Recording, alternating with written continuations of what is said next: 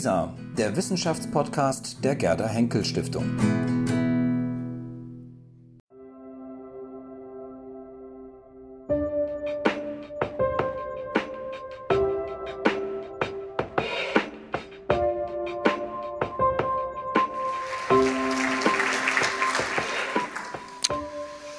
Ja, lieber Herr Gerhardt, meine sehr verehrten Damen und Herren, zunächst vielen Dank für den freundlichen Empfang. Ich freue mich natürlich auch sehr, dass Sie so zahlreich gekommen sind. Ähm, es tut mir leid, dass einige stehen müssen, aber ähm, ich werde versuchen, mich kurz zu fassen, aber nicht kürzer als notwendig. Insofern ähm, äh, hoffe ich jedenfalls, dass Sie durchhalten. Die Staatsschuldenkrise hat die Europäische Union erschüttert. Ihre Folgen sind nicht rein ökonomischer Natur. Die Krise äußert sich auch und gerade in einer nachhaltigen Verunsicherung der Bürgerinnen und Bürger. Wohin geht Europa? fragen sich viele. In Krisenzeiten wächst das Bedürfnis für eine große europäische Erzählung. Wir suchen den Funken, welcher die Menschen neu für das Projekt Europa begeistert und das starke Band, das alles zusammenhält. Wohl nur wenige Bürgerinnen und Bürger denken dabei an die von Walter Hallstein, dem ersten Vorsitzenden der Kommission der Europäischen Wirtschaftsgemeinschaft, in Worte gefasste Idee, Europa als Rechtsgemeinschaft zu begreifen. Rechtsgemeinschaft klingt kühl, nüchtern und technokratisch. Das Recht als abstrakte Größe ist den wenigsten eine Herzensangelegenheit. Schenkt man bekannten Sprichwörtern und Aussprüchen Glauben, so schläft man besser, wenn man nicht weiß, wie Gesetze gemacht werden. So ist Schlichten besser als Richten und findet der Jurist eher Probleme statt Lösungen. Wer Recht behält, ist leicht ein Unsympath und auf Paragraphen zu reiten, gilt als Sport der Erbitterten. Haben wir als einendes Band in Europa denn nichts Inspirierenderes, nichts Dynamischeres, nichts Besseres als das Recht? Sicherlich. Werte wie Freiheit, Frieden, Wohlstand und Solidarität setzen ganz andere Emotionen frei. Und von diesen Werten wollen wir uns leiten lassen. Indes ohne das Recht sind sie kaum zu verwirklichen. Und bei näherem Hinsehen wird deutlich, das Recht ist das stabilste Fundament Europas. Und das gilt gerade auch in der Krise. Warum dem so ist und warum wir gerade in der Krise nicht das Recht über Bord werfen dürfen, will ich versuchen, Ihnen heute Abend hier näher zu bringen. Drei Grundfragen sollen mich bei diesem Unternehmen leiten. Erstens, was kann das Recht für Europa leisten? Zweitens, was heißt Rechtsgemeinschaft für die Akteure bei der Auslegung und Durchsetzung des Rechts? Und schließlich drittens, welche Rolle spielt in diesem Kontext die Schwester des Rechts, die Demokratie? Meine erste These lautet, ohne die orientierende, integrierende und legitimierende Kraft des Rechts kann Europa nicht stabil gebaut werden. Um nachzuvollziehen, was das Recht für die Europäische Union leistet, bietet es sich an, von den klassischen Funktionen des Rechts in einer Gesellschaft auszugehen. Das Recht ist von seiner Funktion her gesehen ein soziales Herrschaftsinstrument, das durch Ausgleich widerstreitender Interessen den Zusammenhalt der Gemeinschaft erhalten und fördern soll. Recht bewirkt mit anderen Worten als Gegenkraft zu den zentrifugalen Tendenzen in einer Gemeinschaft und sichert damit ihr Überleben. Will man einige soziologische Definitionsansätze zusammennehmen, so lässt sich Recht jedenfalls als diejenigen Regeln, Rechte und Standards fassen, die als verbindlich anerkannt sind, also für gewöhnlich beachtet werden und sich auch in Konfliktsituationen nicht als zahnlos erweisen, sondern mit Hilfe eines Rechtsstabs durchsetzbar sind. Dabei leistet das Recht insbesondere dreierlei. Erstens steuert das Recht das Handeln der Menschen in einem Verband. Auf diese Weise erlaubt es uns, stabile Erwartungen zu bilden, was das Verhalten unserer Mitmenschen angeht. Unmittelbar einleuchtend ist diese Rechtsfunktion etwa im Straßenverkehr.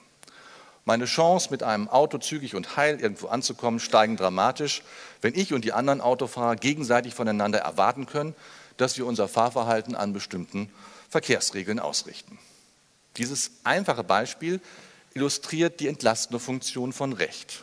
Recht vermeidet Konflikte, verschafft dem Einzelnen Orientierungssicherheit und reduziert Risiken. Die durch das normative Gerüst erzeugten verlässlichen Verhaltensmuster sind gerade in heterogenen Gruppen wie der Europäischen Union besonders wichtig, in der kulturelle und soziale Unterschiede es mitunter schwer machen, sich intuitiv aufeinander einzustellen. Recht erleichtert insoweit das Zusammenleben. Zweitens bereinigt das Recht Konflikte innerhalb einer Gemeinschaft. Knirscht es in einer Gruppe, kann ein Richter die schwelende Auseinandersetzung anhand rechtlicher Maßstäbe entscheiden. Er fungiert dabei ähnlich wie ein Mechaniker, der Blockaden in einem Getriebe löst. Recht ist zur Konfliktbereinigung umso wichtiger, je geringer die sonstigen traditionellen und emotionalen Bindekräfte sind, die eine Gemeinschaft zusammenhält. Denn eine Gruppe mit geringen Kohäsionskräften läuft Gefahr, durch ausgreifende Konflikte und aufgebaute Spannungen gesprengt zu werden. Mit Hilfe von Recht lässt sich ein Konflikt heilen oder zumindest eingrenzen ohne dass die Gemeinschaft in ihrem Bestand bedroht wird. Recht integriert. Drittens organisiert das Recht das Zustandekommen bindender Entscheidungen. Es bestimmt mit anderen Worten, wer wann in welchen Grenzen das Sagen hat. Dazu ordnet es Entscheidungsgewalt zu und stellt etwa demokratische Entscheidungsverfahren bereit. Das ist die typische Aufgabe einer Verfassung. Dass sich die Ausübung von Macht im Rahmen dieser Regeln hält, ist Voraussetzung für ihre Anerkennung durch die Gemeinschaft. Recht schafft auf diese Weise Legitimation. Der klassische Kanon kennt daneben noch weitere Funktionen des Rechts. In unserem Kontext genügt es aber festzuhalten, Recht wirkt orientierend, integrierend und legitimierend in einer Gesellschaft. Meine zweite These lautet, in der Krise ist die Versuchung groß, das Recht aufzugeben. Nicht von ungefähr wird die Unverbrüchlichkeit des Rechts in jüngerer Zeit auf europäischer Ebene zunehmend hinterfragt. Nach dem Motto, der Zweck heiligt die Mittel oder Not kennt kein Gebot, gibt es starke Kräfte, die die derzeitigen Probleme in der Europäischen Union politisch lösen wollen und meinen, auch ein streng genommen rechtswidriges Handeln könne in bestimmten Situationen geboten und daher auch richtig sein. Dieser Befund, meine Damen und Herren, ist auch deshalb ernst zu nehmen, weil er nicht nur situationsbedingt erscheint, sondern in ihm auch unterschiedliche Rechtstraditionen in den Mitgliedstaaten zum Ausdruck kommen. Die immer wieder geäußerten Bedenken gegen die Leistungsfähigkeit des Rechts lassen sich auf einer etwas allgemeineren Ebene wie folgt zusammenfassen. Erstens dringe das Recht zu den eigentlichen Ursachen der Krise nicht vor. Die Kritik knüpft daran an, dass Recht abstrakt und allgemein ist. Es formalisiert einen Konflikt und reduziert ihn auf bestimmte zulässige Argumente. Dabei blendet es notwendigerweise eine ganze Reihe von Bedürfnissen und Besonderheiten aus. Dies führe dazu, dass es der Komplexität der Staatsschuldenkrise und den vielschichtigen Interessen der betroffenen Akteure und Länder nicht gerecht werde. Insbesondere bei der Verarbeitung psychologischer Faktoren und Effekte, etwa der Stimmung an den Märkten oder der Auswirkungen bestimmter Signale auf das politisch-soziale Gleichgewicht in den Krisenländern, gerate das Recht schnell an seine Grenzen. Zweitens seien die vom Recht vorgesehenen Konfliktlösungen zu starr. Recht ist binär kodiert, ein bisschen rechtswidrig gibt es genauso wenig wie ein bisschen schwanger. Gerade in der Krise werden aber vielfach Zwischenlösungen oder Kompromisse als nötig empfunden. Dieses Bedürfnis stößt sich an der als gering erachteten Flexibilität des Rechts. Das Recht, so die unterschwellige Wahrnehmung, nehme der Gemeinschaft hier die Chance, für ein Problem nach eigenen Präferenzen eine Lösung zu erarbeiten und dabei außerrechtliche Erwägungen und Erfahrungen einzubeziehen. Es setze von vornherein Anspruchsdenken an die Stelle von Gemeinsinn und Solidarität. Zugespitzt heißt dies, die Behandlung eines Problems durch den Rechtsapparat komme einem Diebstahl an der Gemeinschaft gleich. Und drittens, das Recht und seine Akteure seien mit der Krise überfordert. Die Staatsschuldenkrise ist geprägt von überbordender Komplexität und Dynamik, schwer absehbaren Kausalverläufen, globalen Effekten und unabschätzbaren Risiken. Der Gesetzgeber auf nationaler und auf europäischer Ebene sei zu schwerfällig, so heißt es, um in der jeweils erforderlichen Weise mit Regelungen zu reagieren. Im Vertragsänderungsverfahren potenziert sich dieses Problem noch, auch fehle es dem Gesetzgeber schlicht an ausreichendem Wissen zur Schaffung sinnvoller Regelungen. Die notwendigen Informationen befinden sich allenfalls bei der Exekutive, mehr noch aber bei spezialisierten Institutionen wie zum Beispiel den verschiedenen europäischen Agenturen, der Europäischen Zentralbank oder auch im privaten Sektor. Auch der Justizapparat sei nicht in der Lage, die Konflikte zu durchschauen und in der gebotenen Schnelligkeit zu bereinigen. Lässt sich das Recht gegen diese Einwände erfolgreich verteidigen? Ich meine ja. Und meine Damen und Herren, das wird Sie nicht überraschen. Die sicherlich bestehenden Systemgrenzen des Rechts in der Krise werden meines Erachtens viel zu früh beschworen. Meine dritte These lautet dementsprechend, das Recht besitzt die Kraft, gerade auch in der Krise Konflikte zu bewältigen. Gäbe man es preis, entzöge man der Europäischen Union ihr Fundament. Der Einwand, das Recht sei zu abstrakt und zu wenig flexibel, verkennt, gerade in seiner Abstraktheit und in seiner relativen Starrheit liegen die großen Stärken des Rechts, die seine soeben beschriebenen Leistungen, Orientierungssicherheit, Integration und Legitimation erst ermöglichen. Als abstraktes und allgemeines Instrument bringt das Recht zwar in der Tat eine gewisse Distanz zur Wirklichkeit mit sich, so findet sich der Einzelne im Recht nicht mit seiner vollen Persönlichkeit wieder. Recht abstrahiert von charakterlichen Eigenschaften, Bedürfnissen, Interessen, sozialer Stellung, politischer und wirtschaftlicher Macht und also von alledem, was das Leben eines Individuums von dem des anderen unterscheidet. Es konzentriert sich vielmehr auf ganz bestimmte Gegebenheiten, spezifische Folgen knüpft wie ich mein Leben verbringe, in welcher persönlichen Lage ich bin, was meine Motivation für ein bestimmtes Handeln war und wie ich mit Druck oder Niederlagen umgehen kann, ist, was meine Rechte und Pflichten aus einem Miet- und Kreditverhältnis, aus dem Steuerrecht oder dem Gesellschaftsrecht angeht, vom Grundsatz her egal.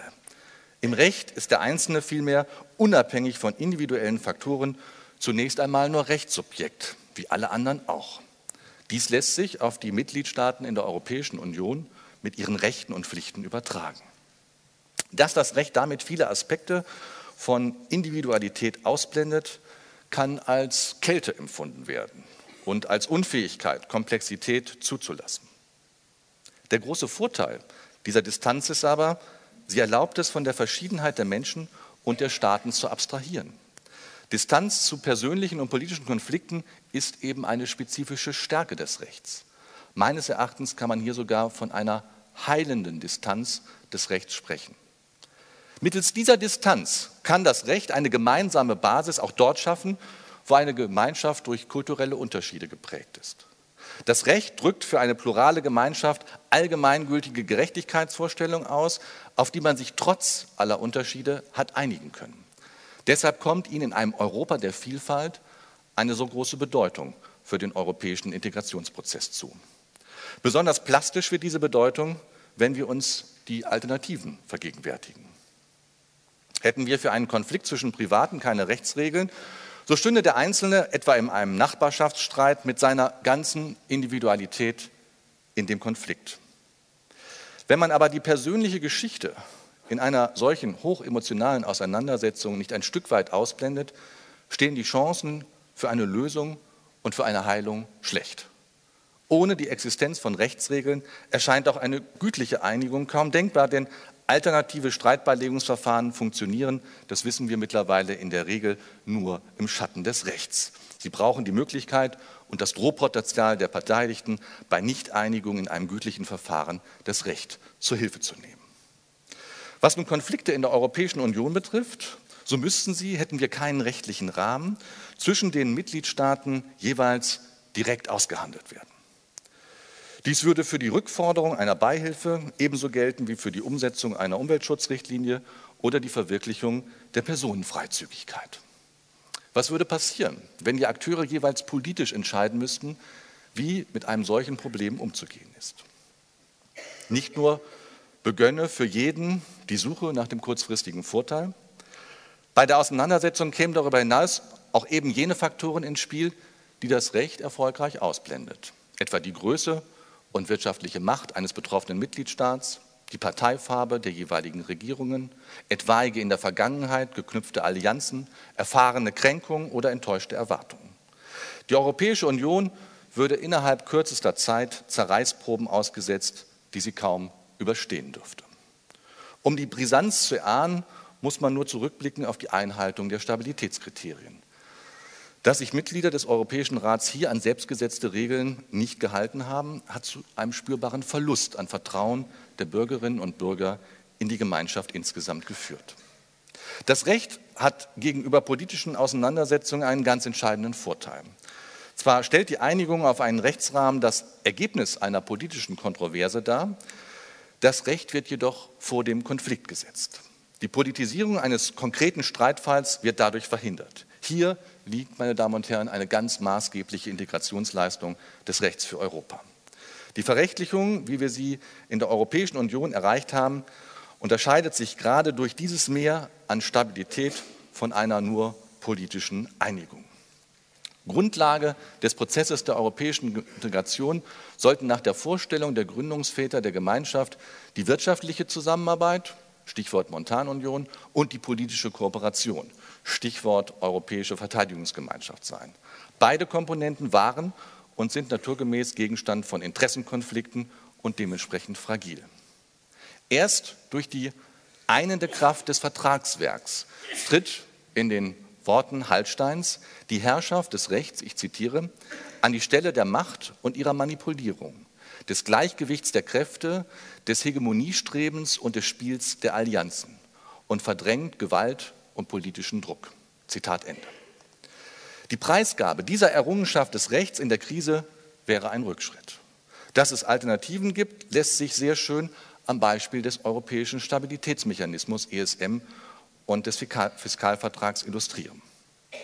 Das Bundesverfassungsgericht wird hierzu in Kürze seine Hauptsacheentscheidung verkünden. Unabhängig von dem Ausgang dieses Verfahrens sollte man sich aber Folgendes bewusst machen. Dass es im Rahmen der Krisenbewältigung überhaupt zu einem ESM und einem Fiskalvertrag gekommen ist, ist ein sehr, sehr beachtlicher Erfolg für das Recht. Die Politik hat sich hier in einer äußerst schwierigen Situation gegen informelle Ad-hoc-Absprachen und für eine Verrechtlichung und für eine demokratische Rückanbindung von Kriseninstrumentarien entschieden. Die vielerorts geäußerte Vermutung, die Existenz des Bundesverfassungsgerichts und seiner Rechtsprechung könnte diesen Prozess befördert haben, macht mich insoweit nicht unglücklich. Bei alledem soll nicht verkannt werden, dass die Rechtsbindung in manchen Situationen zur Zumutung werden kann.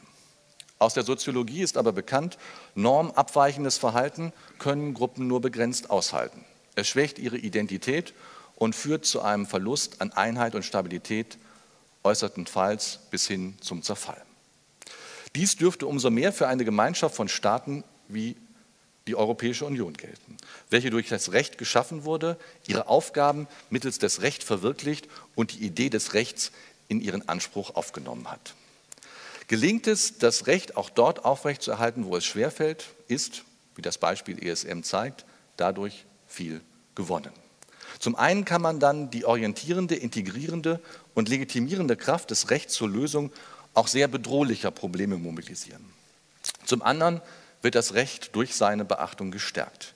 Dies führt wiederum zu einer Stärkung der Gemeinschaft im Ganzen.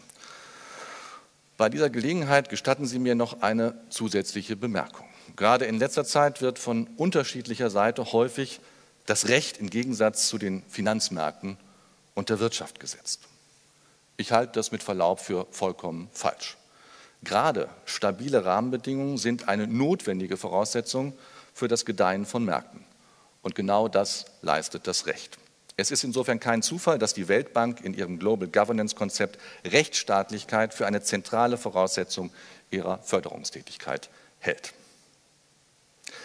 Wie gelingt nun die Auslegung und Durchsetzung des Rechts in einem Rechtsraum, in dem neben der Ebene des Unionsrechts 28 mitgliedstaatliche Rechtsordnungen mit unterschiedlichsten historischen, kulturellen, sozialen und wirtschaftlichen Prägungen bestehen? Die Antwort auf diese sehr grundsätzliche Frage ergibt sich aus meiner vierten These. Sie lautet, Rechtsgemeinschaft bedeutet Verantwortungsteilung. Die zentrale Herausforderung des Rechts in einem Mehrebenensystem ist die Lösung von Normkonflikten. Wenn also die Anwendung einer Norm notwendig zur Verletzung einer anderen Norm führt. Da beide Normen Geltung beanspruchen können, wenn sie rechtmäßig zustande gekommen sind, stehen die Rechtsanwender vor einem Problem. Für das Verhältnis von Bundesrecht und Landesrecht ist dieses Problem durch Artikel 31 des Grundgesetzes gelöst, demzufolge Bundesrecht Landesrecht bricht. Eine entsprechende Regelung existiert für das Verhältnis zwischen europäischem Recht und nationalem Recht nicht. Frühzeitig ergriff der Gerichtshof der Europäischen Union daher die Initiative, um auftretende Normenkonflikte im europäischen Mehrebenensystem im Sinne des Unionsrechts zu lösen. Ausgangspunkt war die Entscheidung von Gent-Loss aus dem Jahre 1963, in der er feststellte, dass das Unionsrecht in den Mitgliedstaaten unmittelbar gilt. Ein Jahr später entschied der Gerichtshof in der Rechtssache Costa Enel, dass im Kollisionsfall dem Unionsrecht Vorrang vor dem nationalen Recht zukommt. Da es sich nur um einen Anwendungsvorrang nach herrschender Meinung und nicht um einen Geltungsvorrang handelt, lebt die nationale Norm bei Sachverhalten ohne Unionsrechtsbezug wieder auf. Auf der Grundlage des zunächst eher schlicht anmutenden Gedankens des Anwendungsvorrangs gelingt die Koordinierung großer Rechtsmassen zwischen den Ebenen des Unionsrechts und des nationalen Rechts. Organisatorische Basis ist ein Institutionengefüge mit Verfahrensabläufen und Instrumenten, die ihrerseits zu einer Vertiefung der Integration beitragen. Wie es dabei gelingen kann, einerseits das Ziel der Herstellung der Funktionsfähigkeit der Europäischen Union und ihrer Rechtsordnung zu erreichen und andererseits auf identitätsbestimmende Verfassungsgrundsätze der Mitgliedstaaten Rücksicht zu nehmen, möchte ich im Folgenden kurz beleuchten. Für die Durchführung des Unionsrechts werden die Behörden der Mitgliedstaaten in den Dienst genommen. Das Prinzip des Anwendungsvorranges sichert dabei die Einheitlichkeit der Rechtsanwendung. Dabei macht dieses Prinzip auch vor kulturellen Errungenschaften wie dem deutschen Reinheitsgebot für Bier nicht Halt. So beanstandeten in dem berühmten Fall Brasserie du Pécher deutsche Behörden die Ausfuhr französischen Bieres mit Zusatzstoffen nach Deutschland. Der Gerichtshof blieb in der Sache nüchtern und entschied, dass die entsprechende Bestimmung des deutschen Biersteuergesetzes mit der Gewährleistung eines freien Warenverkehrs in der Union unvereinbar sei. Über die Jahre hat der Gerichtshof der Europäischen Union eine Reihe von Grundsätzen entwickelt, mittels derer, um mit Heilstein zu sprechen, die Rechtsordnung in Harmonie gebracht werden sollen. Solche Koordinierungsformeln versprühen zugegebenermaßen einen spröden juristischen Charme, der aber nicht über die beachtliche kulturelle Errungenschaft hinwegtäuschen darf, die darin liegt, dass mittels dieser Grundsätze die Verflechtung der unionalen und der nationalen Rechtsebene gelingt. Und, meine Damen und Herren, sie gelingt in der Praxis in der Regel sehr gut. So verpflichtet der Gerichtshof die Mitgliedstaaten auf die Beachtung der Grundsätze der Äquivalenz und der Effektivität, um einen gleichmäßigen und wirksamen Vollzug des Unionsrechts auf der Grundlage des nationalen Organisations- und Verfahrensrechts zu ermöglichen. Dies bedeutet, dass Behörden und Gerichte in Fallgestaltung mit Unionsrechtsbezug die Verfahren nicht weniger günstig ausgestalten als bei entsprechenden innerstaatlichen Verfahren und dass sie die Ausübung der durch das Unionsrecht verliehenen Rechte nicht praktisch unmöglich machen oder übermäßig erschweren dürfen. Die Schlagkraft des Effektivitätsgrundsatzes zeigt sich etwa in der Entscheidung des Gerichtshofs in der Rechtssache Fallimento. Dort hielt der Gerichtshof die Einschränkung einer italienischen Rechtskraftregelung für geboten, um eine effektive Anwendung der gemeinschaftlichen Regeln auf dem Gebiet der Mehrwertsteuer sicherzustellen. An diesem Fall sehen wir freilich auch, vor welchen Herausforderungen der Rechtsanwender in der Rechtsgemeinschaft steht. Er muss grundlegende rechtsstaatliche Prinzipien wie die Rechtssicherheit in einen spannungsfreien Ausgleich mit dem Gebot der wirksamen Umsetzung des Unionsrechts bringen. Ein guter europäischer Jurist muss auf der Klaviatur verschiedener Rechtseben spielen können. Daneben entfaltet der Auslegungsgrundsatz des Effet utile eine erhebliche Direktionskraft. Er besagt, dass die volle Wirksamkeit unionsrechtlicher Vorschriften sicherzustellen ist. Exemplarisch ist insoweit das Beihilfenrecht. In der Rechtssache Alkan stellte der Gerichtshof beispielsweise klar, dass eine nationale Behörde auch dann zur Aufhebung eines unter Verstoß gegen europäische Beihilfevorschriften ergangenen Beihilfebescheids verpflichtet sei, wenn dies nach nationalem Recht wegen Verstreichens der Ausschlussfrist oder Wegfall der Bereicherung ausgeschlossen wäre. Andernfalls würde den unionsrechtlichen Beihilfevorschriften jede praktische Wirksamkeit genommen. Gerade in einem Bereich wie dem europäischen Beihilfenrecht, der im erheblichen Maße die wirtschaftspolitischen Handlungsspielräume der Mitgliedstaaten tangiert und dementsprechend konfliktträchtig ist, zeigt sich die Stärke des Rechts daran, dass Auseinandersetzungen anhand von Rechtsregeln gelöst werden können, die für jedermann verbindlich sind und die im Vorhinein feststehen. Die Abstraktheit des Rechts erlaubt einen unpolitischen Entscheidungsmodus, der gegenüber wirtschaftlichen Interessen und politischem Einfluss autonom ist. Neben den nationalen Verwaltungen obliegt es den Gerichten, für die Durchsetzung des europäischen und nationalen Rechts zu sorgen.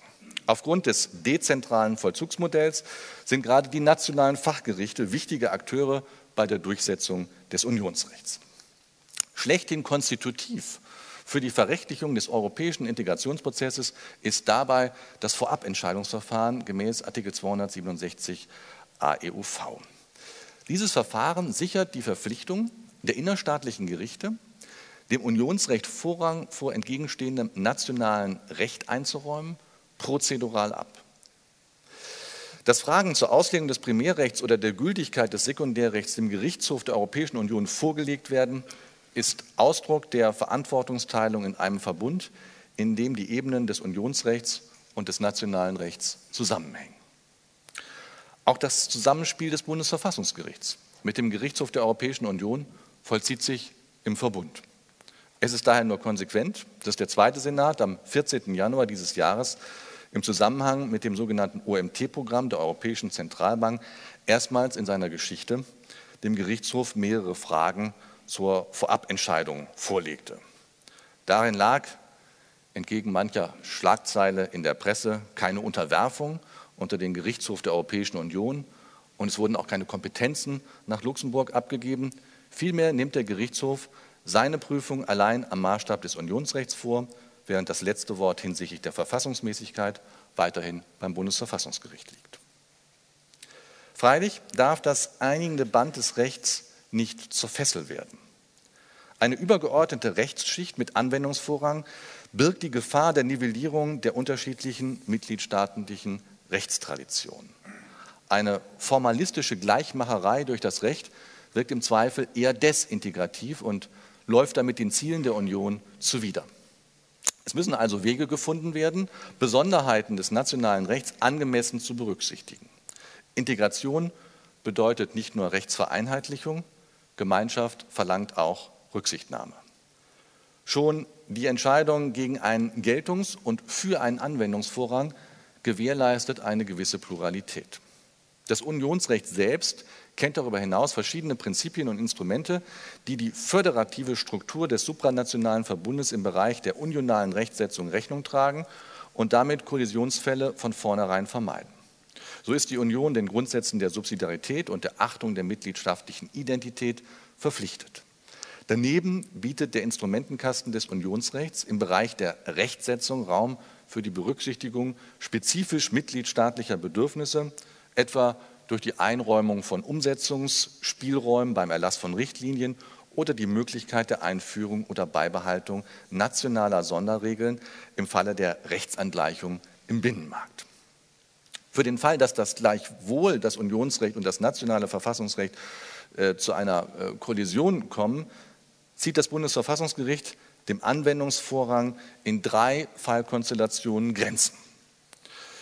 Die erste Konstellation betrifft den Grundrechtsschutz. In dem Solange 1 Beschluss beschränkte, schränkte das Bundesverfassungsgericht den Anwendungsvorrang von Vorschriften des Unionsrechts ein, soweit sie mit den Grundrechten des Grundgesetzes kollidierten. Grund hierfür war, dass das Unionsrecht nicht, damals nicht über einen dem des Grundgesetzes entsprechenden Grundrechtskatalog verfügte. Unter dem Eindruck des Ausbaus des Grundrechtsschutzes durch den Gerichtshof in der Folgezeit sah das Bundesverfassungsgericht im Solange-II-Beschluss, der aus dem Jahr 1986 stammt, seine frühere Forderung aus der Solange-I-Entscheidung als in der Sache erfüllt an. Nun übt das Bundesverfassungsgericht seine Gerichtsbarkeit nur dann aus, wenn nicht mehr sichergestellt ist, dass im Unionsrecht ein dem Standard des Grundgesetzes im Wesentlichen vergleichbarer Grundrechtsschutz gewährleistet ist. Soweit, so unspektakulär. Droht nun diesem austarierten System der Staatsstreich in Luxemburg, wie kurz nach der Entscheidung ähm, in einer juristischen Fachzeitschrift zu lesen war. Seit der Ackerberg-Franzen-Entscheidung des Gerichtshofs aus dem, Jahre, aus dem Februar 2013 wird die Frage diskutiert, ob der Gerichtshof auf der Grundlage einer großzügigen Auslegung der Vorschrift über den Anwendungsbereich der Grundrechtecharta in dem fremden Gewässer des nationalen Grundrechtsschutzes fischt. In der Entscheidung deutete der Hof das Tatbestandsmerkmal der Durchführung des Unionsrechts in Artikel 51 Absatz 1 Satz 1 Grundrechtecharta in einer Weise, nach der praktisch jedes mitgliedstaatliche Handeln mit Bezug zum Unionsrecht seiner Grundrechtskontrolle unterfallen könnte. Hier besteht die Gefahr, dass durch die generelle Verlagerung des Grundrechtsschutzes von der nationalen auf die supranationale Ebene ein vermeintlich höherer Grundrechtsschutz zum Preis der Zielgenauigkeit und Sachnähe erkauft wird. Auch kann es in sogenannten multipolaren Grundrechtsverhältnissen zu Konflikten kommen. Wenn der Gerichtshof eine Grundrechtsposition der Charta als gegenüber einem gegenläufigen nationalen Grundrecht vorrangig ansieht. Ob diese Tendenzen eine Neujustierung der so lange Rechtsprechung erfordern, bleibt abzuwarten. Aus institutioneller Perspektive bedenklich ist jedenfalls, dass mit einer Ausweitung des Anwendungsbereichs der Charta eine verstärkte Befassung des Gerichtshofs mit Grundrechtsfragen einhergehen könnte, ohne dass die nationalen Verfassungsgerichte eingebunden sind. Eine solche Zentralisierung des Grundrechtsschutzes liefe dem Konzept der Rechtsgemeinschaft mit geteilter Verantwortung zuwider. Unanwendbar sind darüber hinaus in Deutschland solche Rechtsakte, die aufgrund ersichtlicher Kompetenzüberschreitung der europäischen Organe, sogenannten Ultravirus-Akten, ergehen oder die den unantastbaren Kerngehalt der Verfassungsidentität berühren, der in Artikel 79 Absatz 3 Grundgesetz geregelt ist. Dieser Identitätskern umfasst neben den Staatsstrukturprinzipien des Artikel 20, also dem Demokratieprinzip, der Rechts- und Sozialstaatlichkeit, der Republik und der Bundesstaatlichkeit auch die für die Achtung der Menschenwürde unentbehrliche Substanz elementarer Grundrechte. Der Grundsatz der Europarechtsfreundlichkeit des Grundgesetzes, den das Bundesverfassungsgericht in einer, seiner Entscheidung zum Lissabon-Vertrag aus der Taufe hob, wird durch diesen an restriktive Voraussetzungen geknüpften Identitätsvorbehalt nicht in Frage gestellt. Vielmehr bedingen Integration und Identität sich gegenseitig. Sie sind zwei Seiten derselben Medaille, zwei verfassungs- und unionsrechtlich zu schützende Werte, deren Bewahrung und Förderung ineinandergreifen. Auch der Gerichtshof der Europäischen Union hat in seiner neueren Rechtsprechung bei mehreren Gelegenheiten auf die Identität der Mitgliedstaaten, ihre besonderen Traditionen sowie wichtige Strukturprinzipien ihrer Rechtsordnung Rücksicht genommen. So qualifiziert er den nach dem Unionsvertrag gebotenen Schutz der nationalen Identität als legitimes Ziel, das bei der Abwägung der vom Unionsrecht gewährten Rechte auf der einen Seite und legitimer Belange auf der anderen Seite zu berücksichtigen sei. Beispielhaft seien die Anerkennung von mitgliedstaatlichen Beschränkungen der Grundfreiheiten durch den vorrangigen Schutz der Menschenwürde, die Belange der Versammlungs- und Meinungsfreiheit, der Schutz der nationalen Kultur oder die Bekämpfung der Kriminalität im Glücksspielsektor genannt. Meine Damen und Herren, wir haben gesehen, wie auf der Grundlage des Rechts die Organisation und der Zusammenhalt eines komplexen Verbundes von 28 Staaten gelingen kann. In den Jahrzehnten seit der Gründung der Gemeinschaft lag der Fokus auf der Herstellung einer effektiven Unionsrechtsordnung, die den gebotenen Freiraum für die vielfältigen kulturellen Zusammenhänge in den einzelnen Mitgliedstaaten lässt. Wie bereits eingangs erwähnt, gibt es seit Ausbruch der Staatsschuldenkrise starke Kräfte, die eine Problemlösung jenseits rechtlicher Vorgaben auf politischer Ebene anstreben. Mag ein System intergouvernementalen Regierens, das neben bzw. an die Stelle der supranationalen Entscheidungsstrukturen der Union tritt, auf absehbare Zeit auch schwer verzichtbar sein, so dürfen doch auch seine Nachteile nicht übersehen werden. Es birgt wegen der fehlenden Beteiligung des Europäischen Parlaments die Gefahr eines Exekutivföderalismus. An die Stelle der im Primärrecht vorgesehenen Rechtsetzungsverfahren tritt die vorrangig an politischen Interessen orientierte Krisenbewältigung durch die Regierung. Entgegen dem Kantschen Grundsatz, dass das Recht nie der Politik, wohl aber die Politik jederzeit dem Recht angepasst werden muss. Im Europäischen Parlament gelang es zusammen mit dem Rat, einige dieser Ausweichbewegungen durch die Verabschiedung des sogenannten Sixpacks Ende 2011 einzufangen. Dabei handelt es sich um fünf Verordnungen und eine Richtlinie, durch die vor allem die haushaltspolitische Überwachung im Euro-Währungsgebiet und die Koordinierung der Wirtschaftspolitiken verbessert werden soll. Wie weit die verminderte Transparenz und demokratische Kontrolle solcher Strukturen durch nationale Parlamente kompensiert wird, hängt natürlich von den nationalen Rechtsordnungen ab. Meine fünfte und meine letzte These lautet daher, jede Rechtsgemeinschaft lebt von effektiver demokratischer Rückanbindung. Das Bundesverfassungsgericht hat in den letzten Jahren wiederholt die Notwendigkeit der Rückkopplung des Integrationsprozesses an das nationale Parlament betont. Wie aber funktioniert dieser Rückkopplungsprozess konkret? Welche Mitwirkungsrechte verbleiben dem Parlament und wie hat es diese wahrzunehmen, damit dem Bürger seine demokratische Einflussmöglichkeit verbleibt? Das ist die Frage, die es zu beantworten gilt. In der Entscheidung zur Griechenlandhilfe und zum Euro-Rettungsschirm vom 7. September 2011 wies der Zweite Senat darauf hin, dass die Entscheidung über Einnahmen und Ausgaben der öffentlichen Hand einen grundlegenden Teil der demokratischen Selbstgestaltungsfähigkeit im Verfassungsstaat darstellt. Auch in einem System intergouvernementalen Regierens muss der Haushaltsgesetzgeber Herr seiner Entschlüsse bleiben. Dies bedeutet, der Deutsche Bundestag darf seine Budgetverantwortung nicht durch unbestimmte haushaltspolitische Ermächtigungen auf andere Akteure übertragen. Diese Rechtsprechungslinie hat das Bundesverfassungsgericht in dem Urteil zum europäischen Stabilitätsmechanismus ein Jahr später fortgesetzt. Nur zur Klarstellung, dieses Urteil erging im Verfahren der einstweiligen Anordnung. Jede wichtige Entscheidung der deutschen Vertreter im ESM bedarf danach der Beteiligung des Bundestages, der zudem über alle wesentlichen Prozesse des ESM zu informieren ist. Das in Artikel 38 Absatz 1 Grundgesetz verankerte Wahlrecht der Bürgerinnen und Bürger würde verletzt, so das Gericht, wenn die gewählten Abgeordneten die Kontrolle über grundlegende haushaltspolitische Entscheidungen nicht mehr innehaben.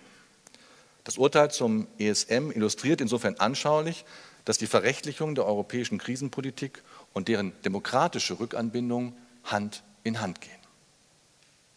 Die jüngste Entscheidung des Bundesverfassungsgerichts in diesem Kontext ist der an den Gerichtshof gerichtete Vorlagebeschluss vom 14. Januar dieses Jahres. Gegenstand der Vorlage ist die Frage, ob der sogenannte OMT-Beschluss der Europäischen Zentralbank vom 6. September 2012 mit dem Primärrecht der Union vereinbar ist. In diesem Beschluss ist vorgesehen, dass das europäische System der Zentralbanken Staatsanleihen ausgewählter Mitgliedstaaten in unbegrenzter Höhe ankaufen kann. Voraussetzung ist, dass diese Mitgliedstaaten zugleich an einem mit dem europäischen Stabilitätsmechanismus vereinbarten Reformprogramm teilnehmen. Bislang ist aber der OMT-Beschluss nicht umgesetzt worden. Vielleicht werden Sie nun fragen, wie kommt das Bundesverfassungsgericht eigentlich dazu, sich mit einem Beschluss der innerhalb ihres Mandates unabhängigen EZB zu befassen? Inwiefern können Bürgerinnen und Bürger hier einen Verstoß gegen das Grundgesetz rügen? Liegt hier vielleicht sogar, wie in einer überregionalen Tageszeitung zu lesen war, ein Fall von Amtsanmaßung des Gerichts vor? Wohl kaum. Ausgangspunkt der Rechtsprechung des Bundesverfassungsgerichts ist die folgende Erwägung. Handlungen der europäischen Organe finden ihre demokratische Legitimation in dem Zustimmungsgesetz zu den europäischen Verträgen und dem darin niedergelegten sogenannten Integrationsprogramm. Wesentliche Elemente dieses Integrationsprogramms, wesentliches Element dieses Integrationsprogramms ist das Prinzip der begrenzten Einzelermächtigung.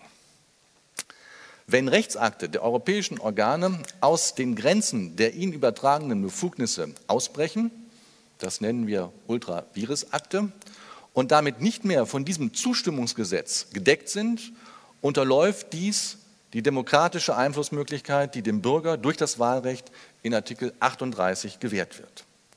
Der Deutsche Bundestag und die Bundesregierung dürfen eine offensichtliche und strukturell bedeutsame Usurpation von Hoheitsrechten durch Organe der Europäischen Union nicht einfach geschehen lassen.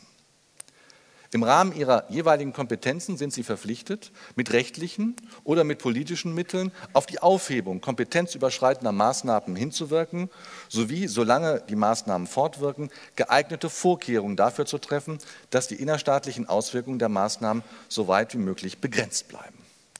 Verstoßen Bundestag und Bundesregierung gegen ihre Handlungspflicht, verletzt dies den wahlberechtigten Bürger in seinem Recht aus Artikel 38 Absatz 1 Grundgesetz.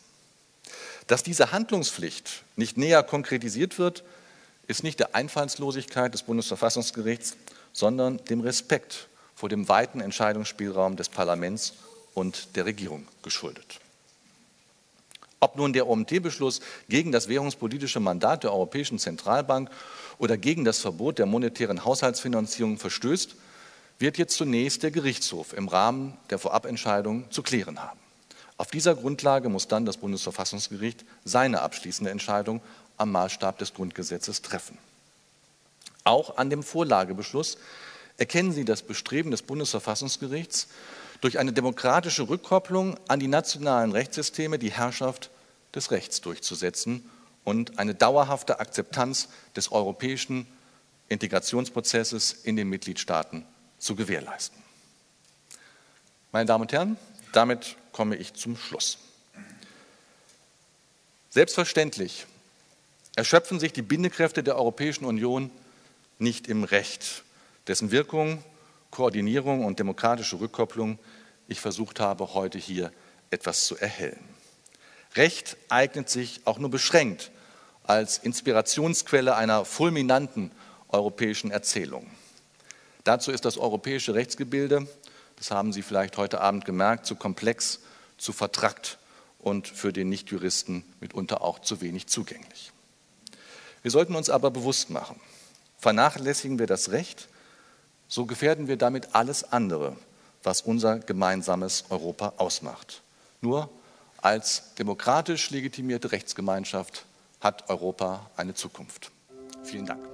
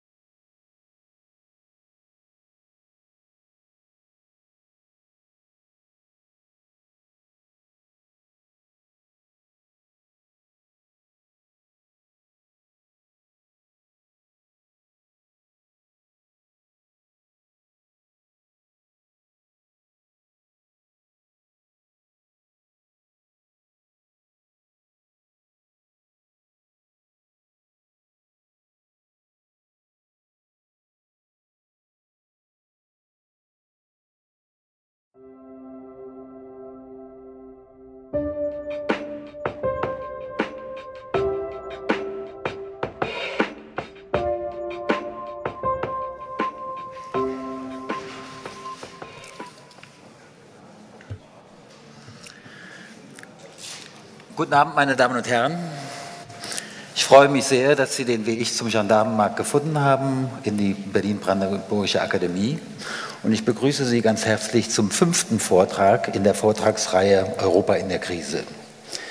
Im Mittelpunkt des heutigen Abends äh, steht der Vortrag von Hartmut Kelple zum Thema Steckt die europäische Krise in der schwersten Krise seit 1950? Mein Name ist Jürgen Gerhards, ich bin Soziologe an der Freien Universität Berlin. Zusammen mit Frau Hauer und Michael Zirn haben wir diese Vortragsreihe vorbereitet. Unterstützt werden wir von der Gerda Henkel Stiftung, finanziell unterstützt. Im Mittelpunkt der ganzen Vortragsreihe, das ergibt sich aus dem Thema, stehen die verschiedenen Krisen der Europäischen Union, Bankenkrise, Staatsschuldenkrise, Euro-Währungskrise und die Wirtschaftskrise in einigen und, oder vielen Mitgliedsläden der Europäischen Union. Auch wenn die wirtschaftlichen Aspekte der Krise im Vordergrund stehen, beziehen sich die Krisensymptome nicht allein auf den Bereich des Wirtschaftlichen, und so sind auch die Vorträge, tangieren sozusagen eine verschiedene Perspektiven, verschiedene Gegenstandsbereiche ähm, der Krise. Wenn Sie äh, an den vergangenen Vorträgen teilgenommen haben oder an den zukünftigen teilnehmen wollen, werden Sie sehen, welche Aspekte da tangiert wurden. Erstens, die Machtkonstellationen in der Europäischen Union haben sich im Kontext der Krise verändert. Manche Länder sind stärker geworden, haben mehr Einfluss gewonnen, mehr politischen Einfluss gewonnen, andere haben deutlich an Einfluss eingebüßt.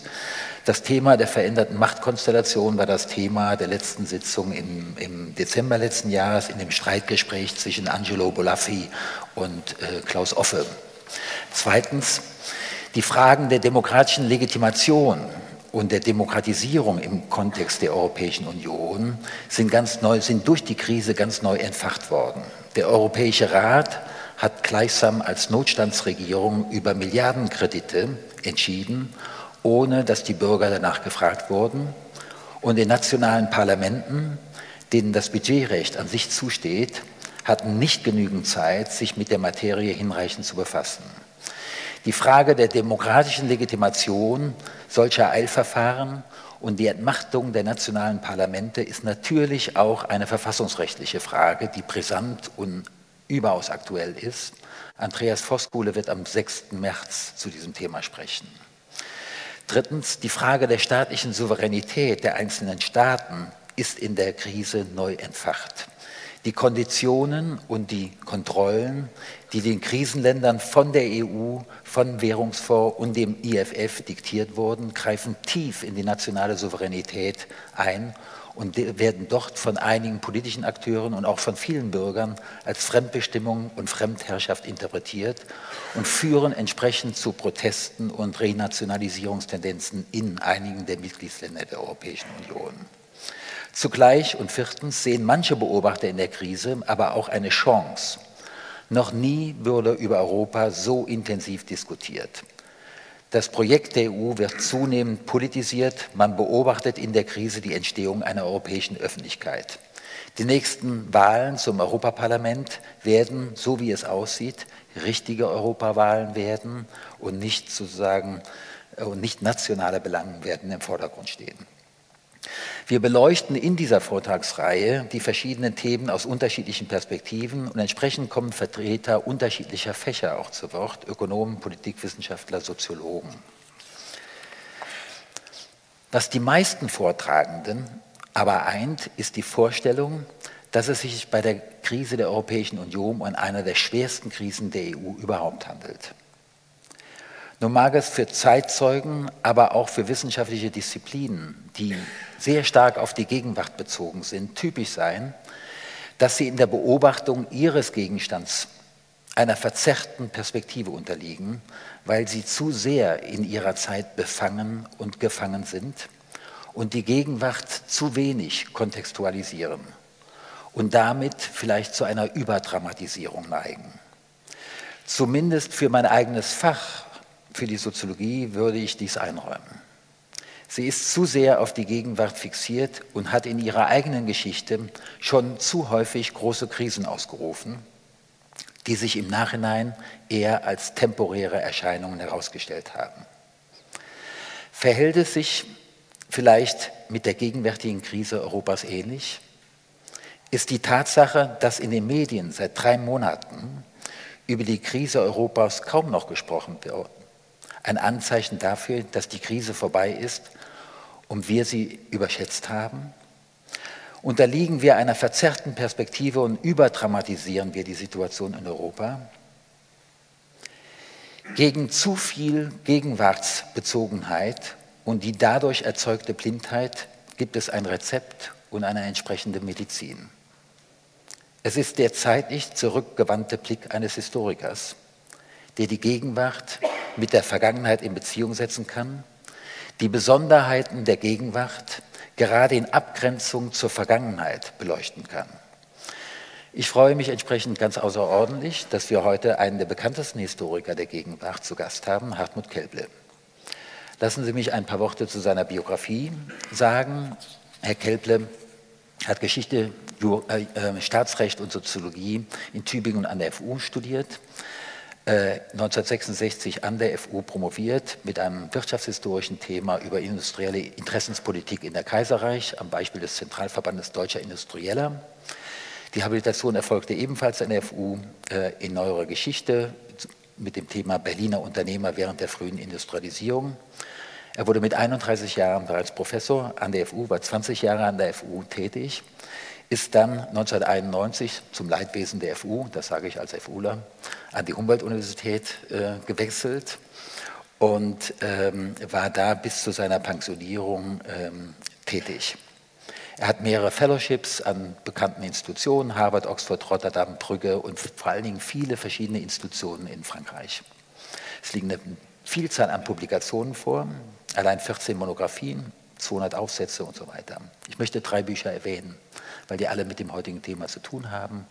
Wege zur Demokratie von der Französischen Revolution zur Europäischen Union von 2001. Zweitens, auf dem Weg zu einer europäischen Gesellschaft. In vier weitere Sprachen ist das Buch übersetzt worden. Und zuletzt das ganz hervorragende Buch Sozialgeschichte Europas 1945 bis zur Gegenwart, das 2007 im Beck Verlag erschienen ist und auch in mehrere Sprachen übersetzt wurde. Herr Kelple ist einer der ersten Historiker, der in seinen Arbeiten sehr, sehr früh und sehr konsequent die nationalstaatliche Perspektive verlassen hat, komparativ gearbeitet hat, konsequent komparativ vergleichend gearbeitet hat und zusätzlich gewisserweise Transnationalisierungsaspekte, die Fusionsprozesse zwischen den Nationalstaaten im Blick gehabt hat. Herr Kelple, wir freuen uns sehr, dass Sie heute Abend hier sind und freuen uns sehr auf Ihren Vortrag.